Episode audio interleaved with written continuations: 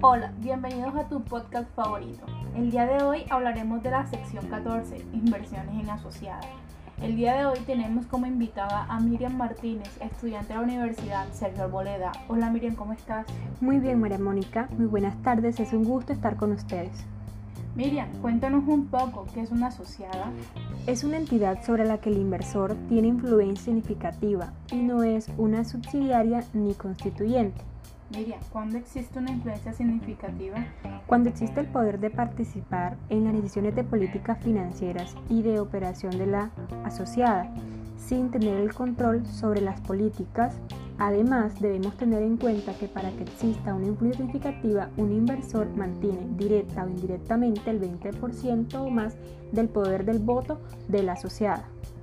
Miriam, ¿cómo un inversor contabilizará todas sus inversiones en asociada? ¿Existe algún tipo de método o de modelo? Claro que sí, un inversor utilizará algún método y modelos para contabilizar su inversión en asociadas, los cuales serían modelo del costo, modelo de valor razonable, método de participación.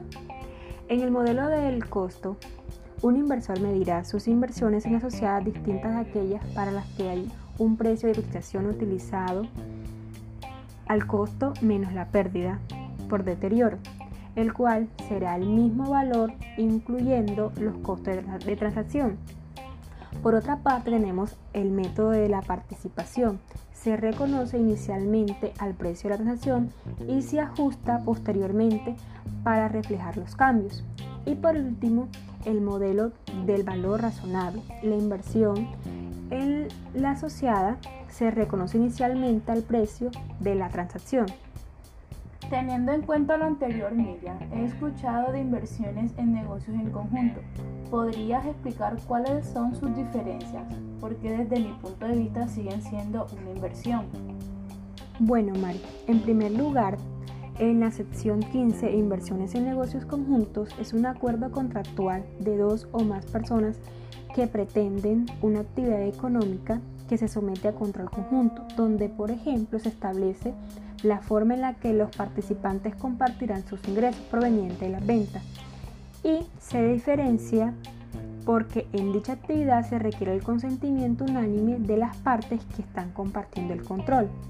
Miriam, ¿existe algún tipo de similitud entre inversiones en asociadas e inversiones en negocios conjuntos? Sí, las inversiones en asociadas o conjunto deben mantenerse por más de un año y si es menor es una inversión que se debe, ser, debe ser reconocida en la sección 11, instrumentos financieros. Un placer tu intervención en este podcast. Nos vemos en una próxima. Hasta luego.